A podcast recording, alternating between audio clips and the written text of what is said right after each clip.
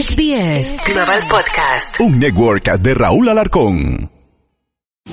Si manejas por encima del límite de velocidad, hay muchos sonidos diferentes que puedes escuchar, como el sonido de tu auto chocando. De una forma u otra, el exceso de velocidad no vale la pena. Pagado por Nizza. Se tenía que decir, se tenía que decir el podcast. Se tenía que decir con el terrible.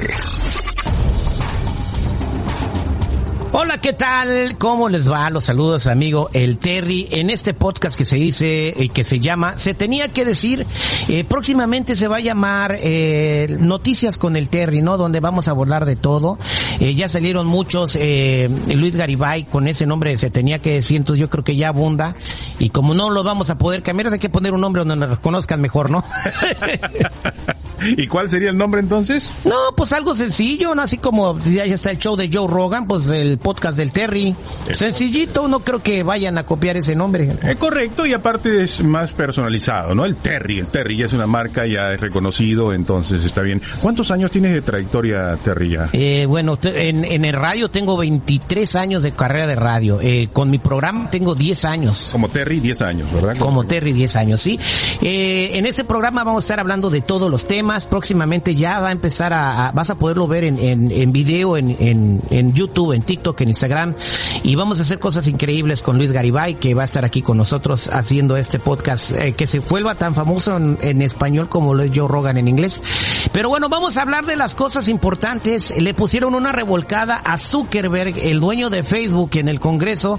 No sabía dónde meter la cabeza, parecía a, a este avestruz. Vamos a escuchar un poquito de lo que pasó con, en, con el senador eh, eh, Hawley y que le, que, de, de, que le estaba, pues básicamente como dicen en inglés, grilling en el asador, lo estaba regañando por lo que estaba sucediendo y ahorita les vamos a decir el tipo de cosas que han pasado con los jóvenes en las redes sociales. Any of the victims? These girls, have you compensated them? I don't believe so. You, why not?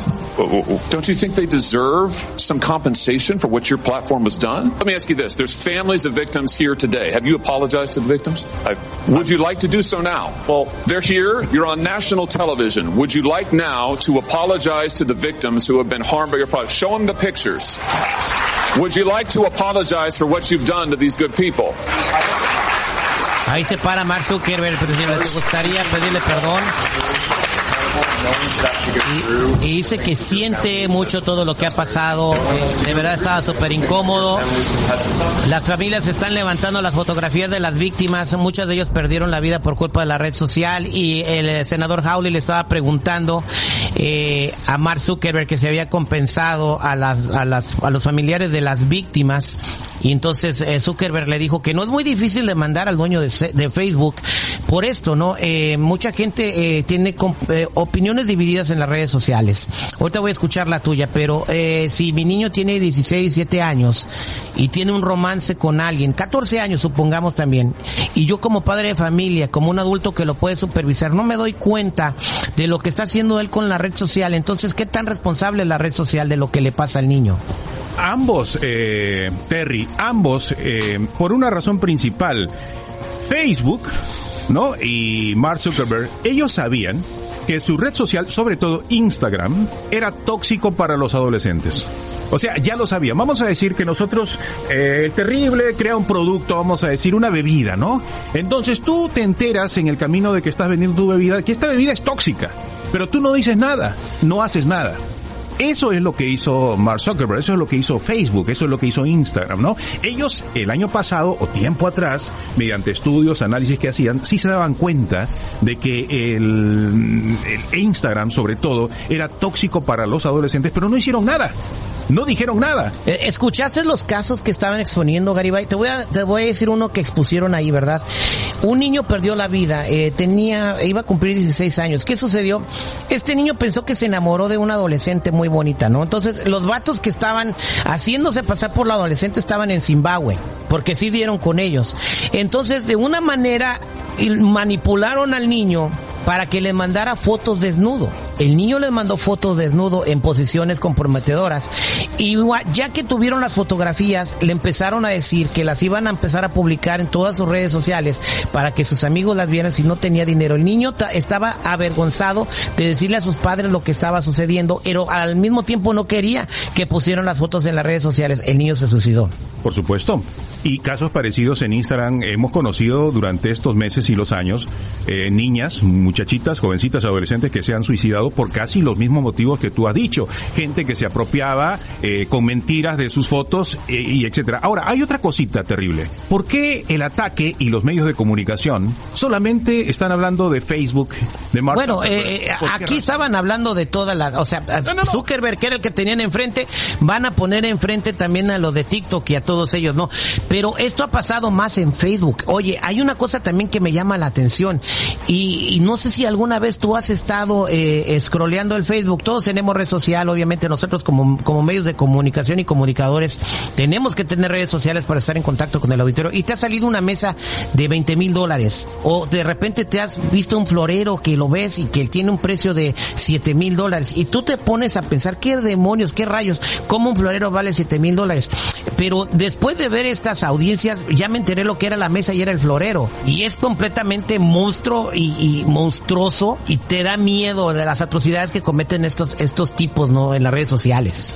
Ahora, eh, sin irnos un poquito de lo primero que estabas diciendo, que fue muy interesante, si habría necesidad de compensar, ¿tú piensas que no debería compensarse? Por ejemplo, yo creo que sí debería haber compensación. Estaba diciendo este otro senador, Lindsey Graham, eh, porque también participó en, en, el asadero de Mark Zuckerberg. Él ya sabía lo que iba. Si me van a asar, claro que es muy difícil que pueda proceder esa demanda para recaudar evidencias y culpar completamente a la plataforma social. Porque todo empieza desde que el papá compra el dispositivo, la computadora, la tableta y se la da al niño. Entonces ahí el primer responsable no sería directa, o sea, directamente quién tiene la culpa. Facebook o Apple o Samsung, donde también es Facebook. ¿Sí me entiendes? O sea, lo dijo Lindsey Graham, es muy difícil hacerlo responsable. Moralmente, él sí debería encontrar a las familias individualmente tener un arreglo con ellas. Tú dijiste moralmente, pero pero pero legalmente eh, lo dijo lo dijeron los legisladores es muy difícil eh, hacer responsable a Facebook. ¿Y por qué lo dijeron? Ahorita vamos a ese punto, pero sí es cierto, dijiste otra cosa muy importante y yo creo que también los padres son un poco responsables de esta situación de no tener un control de los hijos de las hijas que están viendo. Eh, los padres tienen una responsabilidad. Pero obviamente que sí, la red social está demostrado influenciaba, ¿no? Los estudios demuestran que influenciaba negativamente mal y por eso muchas niñas se suicidaron, eso también lo sabemos. Ahora, el punto que tú vas, ¿por qué los congresistas dicen que no debe haber, de cierta manera, no debe haber o no se puede encontrar legalmente? ¿Sabes por qué? La razón es simple, ¿no? Porque Facebook financia la campaña ¿no? Dona mucho dinero para precisamente estos políticos. Exactamente. Y vamos a decir una cosa, la, mayoría de las donaciones de Facebook fueron para el Partido Demócrata, para favorecer a, en, las pasadas elecciones a, candidatos del Partido Demócrata, eh, que también debería, si hace una donación de 100 a un partido, debería de ser 100 a la otra y ser completamente neutral. Pero ¿por qué solamente van para un ala del partido? Eso es lo que yo me pregunto. Y le has dado al clavo. Quizás es para, para que no le vayan a pasar cosas por tener estos problemas en su red social, ¿no? Por supuesto, porque ya no va a haber donativos, digamos, para los demócratas. Pero ¿y los republicanos qué, mi querido Terry? Déjeme contarle esto, que uno de los accionistas de TikTok, que es una empresa obviamente del gobierno chino, pero que tiene participación privada, uno de los accionistas que tiene el 7% del, del, de la propiedad de TikTok, es uno de los más importantes donadores para quién? Para los republicanos. ¿Y sabe qué nombres aparecen allí? Josh Halley y Ted Cruz, como los máximos eh, em, congresistas que reciben donaciones de un club que se llama el Club del Crecimiento, que es una organización empresarial que da dinero exclusivamente a políticos republicanos. Exactamente. Entonces, por un lado tenemos a TikTok eh, que da donaciones a de republicanos y por otro lado tenemos a, a las plataformas Meta que, favorece otro partido. Pero eh, vayamos, esto ya vienen vienen elecciones y me imagino que van a querer inclinar la balanza y llevar agua para su molino. Pero hablando de esto en otro, en otro asunto, en Florida aprueban proyecto de ley que prohíbe a menores de 16 años usar redes sociales. También está muy complicado esto, esto eh, lo va a firmar el gobernador Ron DeSantis cuando lo pongan en su escritorio. ¿Por qué está muy complicado? Porque cuando te, supongamos, Luis Garibay, que te metes a un, a un este sitio porno, ¿y qué es lo primero que te preguntan? ¿Eres mayor de 18 años y tú le pones que sí? Ahí el sitio, eh, el sitio ya se quitó la responsabilidad si se mete un niño de 12 o 13 años a ver la pornografía. Porque ya le pusieron que sí. Entonces, ¿cómo, cómo diablos va a comprobar la plataforma que los chavos tienen 16 años? ¿Cómo va, cómo va a saber el te, o cómo le van a hacer para impedir que un niño de 16 no diga que tiene 18 para poder tener una red social? O sea, esto, está la ley chida, la pasaron para decir estamos haciendo algo, pero no se va a poder. Dijiste la palabra clave, Terry, comprobar. Por ejemplo, si yo quiero comprar online, ¿cómo comprueba esta tienda que yo soy la persona, que yo tengo, no, la posibilidad de sí pagar? O sea, hay maneras de comprobar si esa persona tiene 16 años o tiene 18. Me aprendo la fecha de nacimiento de mi papá como chavo de 16 años y le pongo que me llamo Juan Pérez y que nací en el 75. O sea, o sea, hay maneras. Claro, hay formas de comprobar. no, no, no. Yo digo que hay formas. Tú no puedes comprar así por sí nada más un, un, una televisión online. Te piden cómo puedas comprobar tu identificación, Terry, o no. ¿Y por qué no se puede hacer lo mismo cuando tú vas a... A ver, vamos, está interesante tu punto. Dime cómo le harías tú. A ver, supongamos que vas a, a prohibirle a los niños de 16 años de Florida que se metan al Facebook o al Instagram. ¿Cómo diablo le vas a hacer para que no se metan? Yo creo que es simple. Por ejemplo, una identificación. Preséntame tu identificación. ¿Cómo Hay maneras de comprobarlo. No podemos cegarnos. O sea, no es que yo fácilmente le puedo mentir. ¿Y no va a haber mercado para identificaciones falsas? Eh, probablemente sí, pero hay que buscar la manera de cómo puedan comprobar. No puede ser fácil. Yo le pongo nada más que tengo 30 años y listo y ya tengo acceso. No, no, no puede ser así. Bueno, hasta el momento, pues sí. Este Métete a cualquier sitio porno y nomás te preguntas si tienes 18 años, sí o no, y ya es todo. Pero los filtros tienen que ser otros filtros. No puede ser un filtro tan tonto, tan simple como de hace 100 años. Ahora es bien, es bien sencillo. Tú como padre de familia puedes controlar. Primero, no tienes por qué comprarle un teléfono inteligente a tu hijo si no tiene más de 16 años. Ok, buen punto. Eh, ¿Me entiendes? Ah, que tiene que estar en comunicación conmigo porque es emergencia. Señores, todavía andan teléfonos de los que se doblan, de los que nomás se pueden hablar por teléfono. O sea, no, no le tienes que comprar un iPhone o un Samsung a tu hijo porque les estás dando una entrada a un mundo muy peligroso donde está lleno de pedófilos, de secuestradores y de gente que les va a hacer daño a tus hijos. Cuando tú le estás dando un dispositivo inteligente a tu hijo que es menor de 16 años, eh, lo estás poniendo en peligro y en garras hasta de explotadores sexuales. Entiendan eso, entiendan eso. Bueno, esto lo hicieron en Florida, quizás vayan a tratar de imitar esa ley en otros años. ¿Cómo van a evitar que los menores de edad se metan a las redes sociales? No lo sabemos, Luis Garibay. Ahí yo creo que has, dado un poquito en el clavo en el en eso. ¿Realmente se podrá, se podrá Terry ya a estas alturas prohibir a los menores de 16 años el que tengan eh, uso de las redes sociales? Eh, absolutamente, absolutamente. ¿Es posible? ¿Es posible que podamos prohibir a los, a los no. le puedes prohibir a uno de 7 como el Google menos a un niño de 16 Hablando de otras cosas, eh, buenas noticias para el presidente de incumbent president Joe Biden, a pesar de que le está yendo de la patada, tiene un montón de crisis encima. Pues supuestamente salió una encuesta donde Biden supera a Trump en, eh, a nivel nacional gracias al impulso de mujeres votantes. Las mujeres votantes inclinan hacia Biden tras el fallo a favor de la escritora E. Jean Carroll contra Trump, según la nueva encuesta realizada después del veredicto. Primero hay que ver en dónde hicieron esta encuesta. Votantes eh, registrados dieron una ventaja de 50-44% eh, a Joe Biden sobre Donald Trump para las elecciones de noviembre del 2024. En diciembre la ventaja de Biden era significativamente menor entre las mujeres del 53 al 41%. Y la creciente ventaja de Biden entre los votantes femeninas eh, en esta encuesta ocurre después de que se ordenara a Trump pagar a la escritora Carol 83.3 millones de dólares. Por cierto, esa señora está completamente loca, no sé cómo le creyeron su testimonio. Dijo que su gato se llamaba Vagina y le dijo a Anderson Cooper que ser violada era sexy y un montón de cosas que están allí en video y todo, ¿no? Y no, no permitió presentar esas evidencias como testimonio en un jurado completamente que estaba más de un lado que del otro. Esto todavía pues, está mal informado porque de, según lo que estoy leyendo Luis Garibay, eh, Donald Trump no pagó esos 83 millones ni los va a pagar tampoco porque hizo una apelación y la señora esta va a tener que incurrir en gastos legales para poder defenderse de la apelación de Trump. Entonces, se me hace que eso va a quedar por ahí olvidado y dicen que esta encuesta levantó pues el favoritismo de las mujeres hacia Joe Biden, ¿no? Eh, ¿Tú qué opinas? Bueno, yo creo que estamos en un país cada vez más, más loco, ¿no? Es increíble pensar que a pesar de tan mal gobierno que ha hecho el presidente Biden todavía tenga mayoría o que pueda sacar ventaja sobre Trump, que también pues no es una, una figura importante. Yo creo que estamos, y lo habíamos comentado fuera del micrófono de hace tiempo, en una decadencia, y esta decadencia se muestra también en el nivel político, ¿no? No es posible que haya otros candidatos, digamos, con los cuales uno se puede identificar. ¿Por qué solamente estamos peleando ya, más o menos van a ser 6, 8 años, Trump-Biden? O sea, no hay capacidad en otras personas eh, por Bueno. las cuales podamos elegir, por ejemplo. Al candidato que estaba entrevistando a, a el candidato, el senador que está, no es candidato, discúlpeme, el senador que estaba entrevistando Adelante, a Zuckerberg, bueno. tiene potencial y es un, un joven de, de 40 años. Correcto. Sí, ya Porque ese, ese se Vivek Ramaswamy, que estaba corriendo en la carrera republicana en las primarias, también tiene mucho talento y mucho futuro, sabe debatir, es un eh, self-made millionaire, como dicen en inglés, se hizo rico solo, también tiene conocimientos económicos, también es un muy buen candidato. Eh, Sí hay talento, eh, pero el público en estos momentos ha rechazado al otro talento. preferimos a Peso Pluma en la política, por ejemplo, ¿no? Pero no, ese nivel, no Bad Bunny, bueno, eh, eh, ah, bueno, está, eh, imagínate que eh, no vas tan lejos.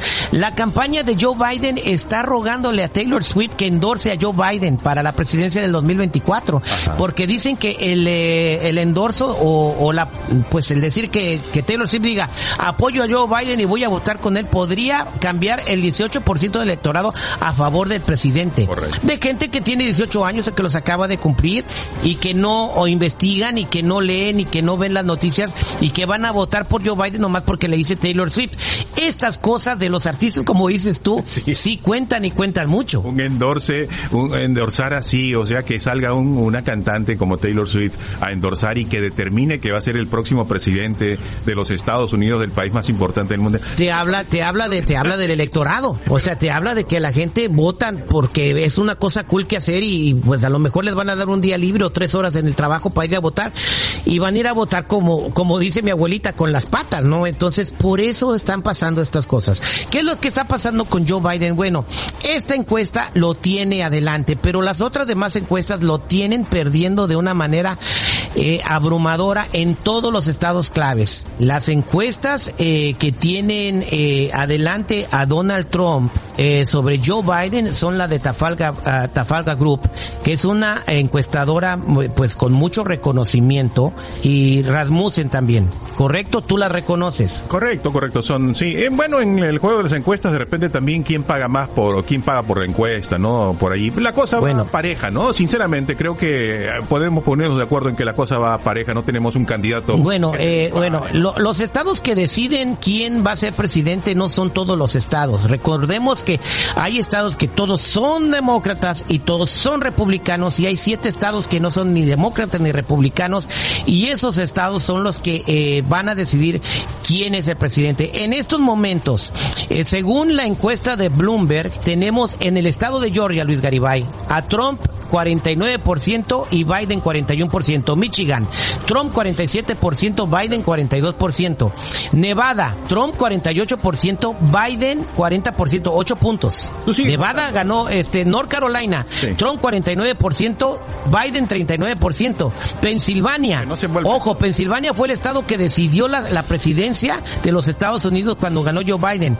En estos momentos, Trump 48% y Biden 45%. No estamos haciendo campaña para nadie. o- Wisconsin, 49% para Trump y 44% para Biden. Tú sigues votando, Estos son, ¿verdad? estos son los estados swing. Tú sigues votando, ¿no? Sigo votando, obviamente, aunque en el estado donde votas eh, está completamente a favor de, del no Partido voto. Demócrata, entonces no, no influye en el voto presidencial. Pero estos siete estados son los que van a decir quién es el presidente. No interesa eso para mí, ya eso no interesa. Yo ya estoy en el grupo de personas que no votan, ¿no? Yo creo que debe haber elecciones cada 300 años más o menos, por ejemplo. Ejemplo, ¿no? Y eso es lo que yo pienso, ¿no? Porque desde que yo empecé a votar, por ¿qué cambió las cosas? ¿Qué cambió las cosas en Perú? ¿O qué cambió las cosas en Estados Unidos desde que yo empecé a votar? Nada.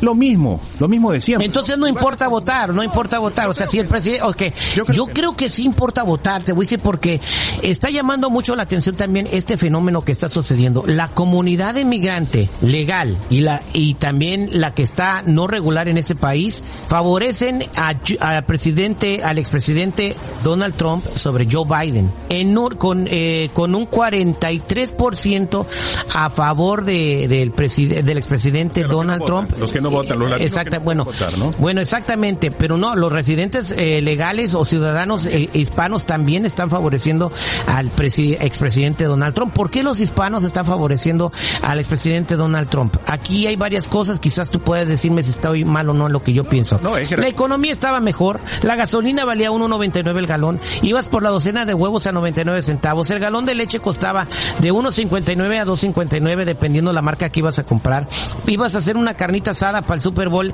y cuando Trump era presidente la carnita asada te costaba eh, 8 dólares, ¿no? O 9 dólares en, y más aparte no estaba tan caro el aguacate. Ahora todo se ha encarecido. Correcto. Eh, es cierto.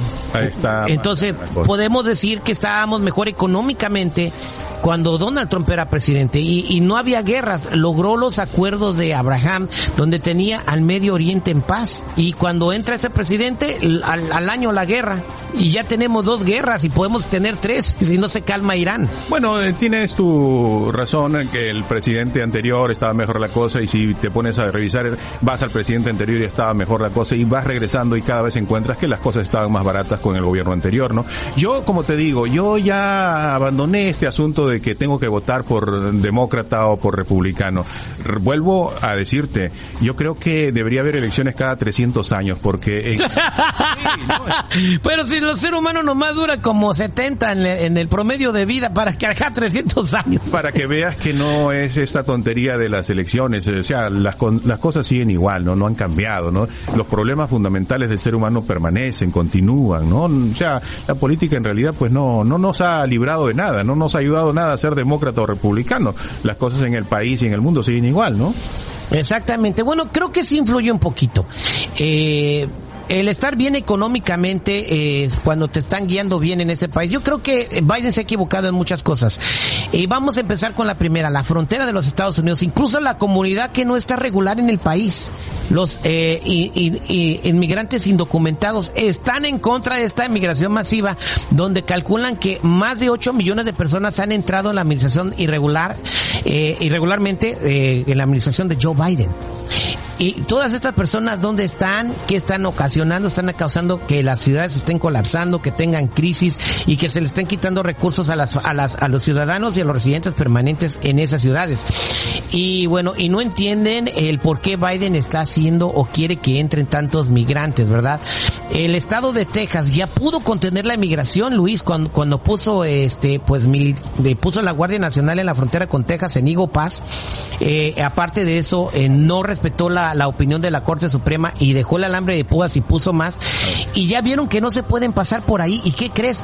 Lo pudo controlar y en esta semana solamente pasaron seis personas. Pasaban tres mil al día, Luis. Pero, se puede arreglar el problema de la frontera, solo que Biden no quiere, porque todavía se está peleando con Texas para que ponga la frontera como estaba. Ahora, yo te pregunto a, ti, ¿por qué crees que los demócratas o Biden sí permiten eh, que ingresen, por ejemplo? es bien sencillo, si tiene sentido común, es para un beneficio político en dos o tres ciclos electorales más. O sea, quiere decir que dentro de 10 años, por decir, eh, les va a beneficiar que estos inmigrantes ingresen? Exactamente, eh, te voy a decir porque en Nueva York, solamente en Nueva York, Luis Garibay, nacen 300 niños al día eh, de personas que están aquí, que de, nuevos inmigrantes. Esos niños, pues en el futuro van a ser ciudadanos y van a votar. Y, sus papás les van a decir quiénes los dejaron entrar aquí en este país. Exactamente, todo eso influye. Entonces, lo que dicen expertos políticos del ala conservadora eh, obviamente porque los demócratas no lo van a decir. Ellos piensan que el, lo que quieren hacer es convertir a Texas en un estado azul y una vez que Texas sea un estado azul jamás van a tener posibilidad los del Partido Republicano de ganar una presidencia. Eso es lo que se dice, un beneficio político a futuro. No hay ningún otro beneficio entonces salvo que ese, ¿no? Que me parece interesante, me parece interesante. O sea, que vengan miles, cien mil, doscientos mil, trescientos mil, ah, no, ocho millones. millones. Ocho millones, que vengan, ocho millones. Más los que ya estábamos aquí antes. Y les vamos a dar asilo, vamos a decir. No, luego le aprobamos el asilo, se quedan aquí y ellos por su felicidad, porque les abrimos la puerta, se van a convertir en demócratas y van a votar por nosotros azul demócratas. Esa es la, lógica del, de, por qué. Eso es lo que dicen este algunos analistas políticos de la rama conservadora. Ok. Bueno, ¿tú qué piensas de eso? Mm, puede tener sentido, sinceramente. Yo no, yo no encuentro la razón de por qué. Yo iba por el lado económico, ¿no? También. a ver, dime qué piensas. Por el lado económico, sobre todo, ¿no? La, la nueva forma de esclavitud. Para, yo lo considero, por ejemplo, esclavitud, ¿no? El hecho de que lleguen eh, 8 millones, como dices tú, de inmigrantes y que se ocupen básicamente de empleos eh, que realmente las personas que están aquí eh, no quieren hacer. exacto, legales e ilegales, ¿eh? Legales o ilegales. y, y, apaga baja porque no tienen documentos. Claro, por eso. Sigue pasando y lo siguen permitiendo y se hacen mensos. Porque con el sueldo mínimo no se puede vivir. Pero Imagínate con, el, con, un sueldo más mínimo que el mínimo. Pero, pero el inmigrante que recién llega, para ellos es una fortuna.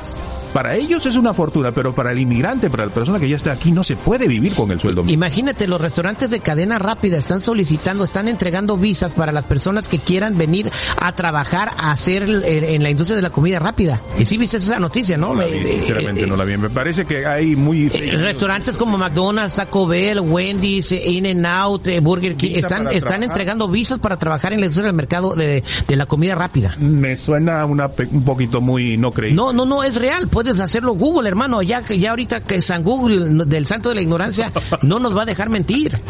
Hay, tanta, hay tanta cosa. Eh, no, pero, esto es una nota real. Lo puedes investigar incluso en el, en el, en el, en la página de migración este tipo de visa. Eh, eh, hazle Google ahí para que veas que están entregando visas a las personas que, quieran trabajar, En McDonald's. Sí, exactamente. O sea, la persona no tiene que venir aquí, pero tiene que entrar legalmente y para trabajar en la comida rápida. Oh, me parece interesante, me parece interesante. Porque lo que tú dices, las personas que nacieron y crecieron aquí ya no quieren trabajar en, en eh, pues ganando lo que pagan en, en McDonald's o lo que pagan en la industria de la comida rápida. Para mí esa es la explicación de por qué dejar entrar tantas tantas personas, ¿no? Porque es la forma nueva de la esclavitud, yo la considero, ¿no? Eh, y, y, tengo conocidos, ¿eh? Tengo personas que conozco que han llegado de Perú, otras personas de Venezuela que están recibiendo el sueldo mínimo, están haciendo dos trabajos, están contentísimos, están mandando dinero a su país, están comprando hasta su terreno en su país y para ellos pues se, abre esa posibilidad, pero para los que estamos viviendo aquí jamás, pues no, no, no se puede vivir con el sueldo mínimo, ¿no? Exactamente, no. Eh, eh, eh, bueno, en otra nota, el Departamento de Economía de los Estados Unidos dice que la economía de los Estados Unidos creció 3.3%. Esto lo celebró Joe Biden y también la Casa Blanca en sus redes sociales. Y obviamente, si ves los comentarios en la página de Joe Biden en este post en particular, nadie le cree. Absolutamente nadie. Y quizás la economía sí creció 3.3%, la, la bolsa de valores se comportó de una manera moderada, incluso hubo crecimiento, pero eso todavía no se siente en el bolsillo del consumidor. Cuando yo vaya a la tienda y llene mi carrito con 100 dólares como hace tres años y no con 200 o 230 como lo lleno ahora, entonces puedo decir que la economía se mejoró. Sinceramente. Pero, ah, pero aunque haya habido un crecimiento económico, no se siente en los bolsillos de las personas interesante ese, ese punto de vista. Yo he conversado con algunas personas y, y te lo voy a preguntar a ti también, Terry. Eh, y me han dicho, eh, es, bueno, en realidad, en realidad, así me han dicho, ¿eh? no está tan mal la economía. Así lo he escuchado de varias personas. Y te voy a preguntar a ti, ¿tú sí sientes que hay una afectación a tu economía? O sea, claro, las cosas han subido de precio. Es que, bueno, cada, o sea, cada, cada quien, o sea, obviamente, si me preguntas a mi nivel, pues sí, me cuesta más caro comprar el mandado. Pero en general, en general, ¿te ha afectado, por ejemplo? no, porque que sigo teniendo un trabajo, pero en la compañía donde estoy está- están haciendo recortes y que cada mañana me, me degollan a ¿Tus mí. ingresos, por ejemplo, Eh, tus ingresos han aumentado como, como ha aumentado la inflación o, o te has mantenido igual, por ejemplo? Me he mantenido igual. Lo- a lo que estoy diciendo es, la mayoría de la gente no soy yo. Yo tengo un trabajo muy privilegiado, gracias a Dios, y, y, y no estoy, y, y pues me compensan bien. Pero hay personas que ganan el salario mínimo o tienen dos o tres trabajos para salir adelante. Es una situación completamente opuesta a la que tengo yo. Y esas personas son las que están siendo afectadas con la economía y con la inflación. Lo, lo, lo ideal aquí eh, fuera que pudieran pensar que se sentara Biden, en vez de estar pensando cómo empezar guerras en el Medio Oriente, con su gabinete y dijeran, ¿cómo le hacemos para volver a tener los precios que tenía cuando yo empecé a ser presidente? Para que vayan a comprar un, una libra de carne y les cueste 7 dólares como en el 2020. Para que la gasolina cueste 2.50 como en el 2020. O sea, la economía está mejorando, pero ¿cómo puedo ayudar a mis constituyentes a que la pasen más fácil? Eh, recordemos que Biden se sorprendió porque compró una malteada, un smoothie, como le dicen en inglés, y costaba 6 dólares, Luis Garibay. O sea, eso te da un, o sea, eso te di, te indica que el señor no se ha parado en un supermercado a comprar en mucho tiempo y no sabe, está completamente desconectado de la economía familiar. Es como cuando dijo Peña Nieto en aquel entonces que no era la señora de la casa para ir a las tortillas. Ajá. Correcto, correcto. Eh, no, sí, está un poquito desconectado. Por eso a mí me llama la atención que pretenda reelegirse y que no en el Partido Demócrata no haya quien enfrente. Sí hay quien, sí hay. No, no, no, pero decir, señor, ya pues, no párese ahí, ya usted no puede, ya no. Vamos a poner a otra persona en la Es presidencia. un voto, mira, para toda la gente que va a votar por Joe Biden, eh, cuando voten por Joe Biden van a estar votando por Kamala Harris. Joe Biden, o sea, na- o sea, ahorita ya no habla. Ajá. se cae, se tropieza, se lo lleva el aire. Eh, si gana la presidencia un año, un año o dos, ya no va a poder seguir siendo presidente. Entonces, si votas por Biden, vas a votar por Kamala Harris. Y si piensas de una manera inteligente, Luis Garibay, yo pienso que que esta es la meta. Ya tenemos cuatro años eh, con, con el partido, ¿verdad? Y luego si gana Biden y gana y, y- se tiene que ir o retirar, se queda Kamala Harris a poder completar el término de Biden, pero ella no fue electa, lo que la posibilita de correr dos términos más y tendrías cuatro términos demócratas seguiditos. Wow. Bueno, lo dijo Nikki Haley, la candidata republicana en las eh, prepresidenciales, ¿no? Eh, dijo que la siguiente presidenta va a ser una mujer, o ella o Kamala Harris. Bien, eh, yo la verdad, eh, eh, pues yo, yo creo que Nikki Haley tiene la capacidad para dirigir, pero sí anda, es muy pro guerra, porque ella ya dio, ya dio a entender que ella ya estuviera bombardeando Irán. ¿Sí me entiendes? ¿Y por qué no traemos a López Obrador mejor, eh? Para que... López Obrador, se va- hablando un poco de la po- política de México para toda la gente que escucha este podcast, hizo un buen trabajo en México, ya está por, por terminar su, su gestión, solamente le faltó apretar el crimen organizado, eh, yo creo que es lo único que falló, Eh, recordemos, no es el Mesías, no es Jesucristo, es un ser humano, y no es Superman para poder arreglar todos los problemas, entonces muy buena gestión que tuvo Andrés Manuel López Obrador. Bueno, vamos a platicar otra cosa, porque el tiempo apremia, este podcast se dice el podcast del Terry. El Terry. Eh, el fentanilo, hermano, sigue matando a mucha gente en los Estados Unidos. Yo creo que es un tema que necesita mayor amplitud. En Oregon se ha declarado estado de emergencia. Lamentablemente el tiempo aquí ya nos va ganando, pero sí, ¿qué te parece si para la próxima ese tema lo dejamos pendiente, no? Está muy severo e incluso los medios de comunicación creo que deberían hacer una campaña fuerte porque ya declarar un estado de emergencia ante esta situación eh, que puede rápidamente también tomarse esa misma determinación aquí en California, ¿eh? Es, exactamente. Eh, pues bueno, eh, vamos a ver qué sucede. El fentanilo es una droga muy peligrosa. Una pequeña dosis te puede mandar al panteón. Vamos a terminar este podcast con una nota de buen humor. Bueno, este, ¿qué son las vacaciones pagadas, Luis, Gar- Luis Garibay? Las vacaciones pagadas es pues cuando te toca salir de tu trabajo y te siguen pagando tu sueldo, ¿no? Mm, eh, eh, ¿Quién no quisiera esa situación, no? Me voy de vacaciones y recibo al final de regreso de vacaciones mi sueldo como si hubiera trabajado, ¿no? Exactamente, pero hay personas que no entienden bien español, no saben leer o, de- o son nuevas en el mercado laboral y entienden todo mal. Y mira lo que le pasó a un compa que se fue con sus vacaciones pagadas. fábrica y Nova que nos saluda todo y cómo te fue las vacaciones se fue a Brasil a Río de Janeiro ah espectacular espectacular primera vez que viajo en avión divino el hostel espectacular todo 20 años tiene, primer laburo en blanco, la verdad que primeras vacaciones que se va él con los amigos, espectacular. Bueno, vuelve el inyector, adivino, empieza a sacar banqueta, empieza a sacar banqueta, todo, y al mediodía, a la hora de comer, toca la oficina, tic, tic, Guille, ¿puedo pasar un toque? Sí, sí, pasa. Viene y me trae unos tickets. Unos tickets. Sí, sí, Guille, los tickets de las vacaciones. ¿Cómo los tickets de las vacaciones? Sí, sí, los tickets de las vacaciones. El vuelo, el hostel, eh, que me moví ahí, los, el- la comida. Decí que gasté poco, me dice, porque fui a hostel. Así me quedé mirando. No. Las vacaciones pagas no son así, amigo. La- Yo pregunto, solo a mí me pasa. Las vacaciones pagas quiere decir que vos no venís, pero que seguís cobrando tus días. No es que yo te voy a pagar las vacaciones que te vayas a Dubai o a la costa o a la Patagonia o a Río de Janeiro. Le expliqué todo. Se fue re triste. Ahí está mi compadre, que se fue bien contento con sus vacaciones pagadas. Creí que le iban a pagar todo. Qué bonito fuera. Este es el podcast del Terry. Te invitamos a escucharnos en el siguiente episodio. Hasta luego, Luis Garibay. Bye, Terry. Esto fue Se tenía que decir, se tenía que decir. El podcast Se tenía que decir con el terrible.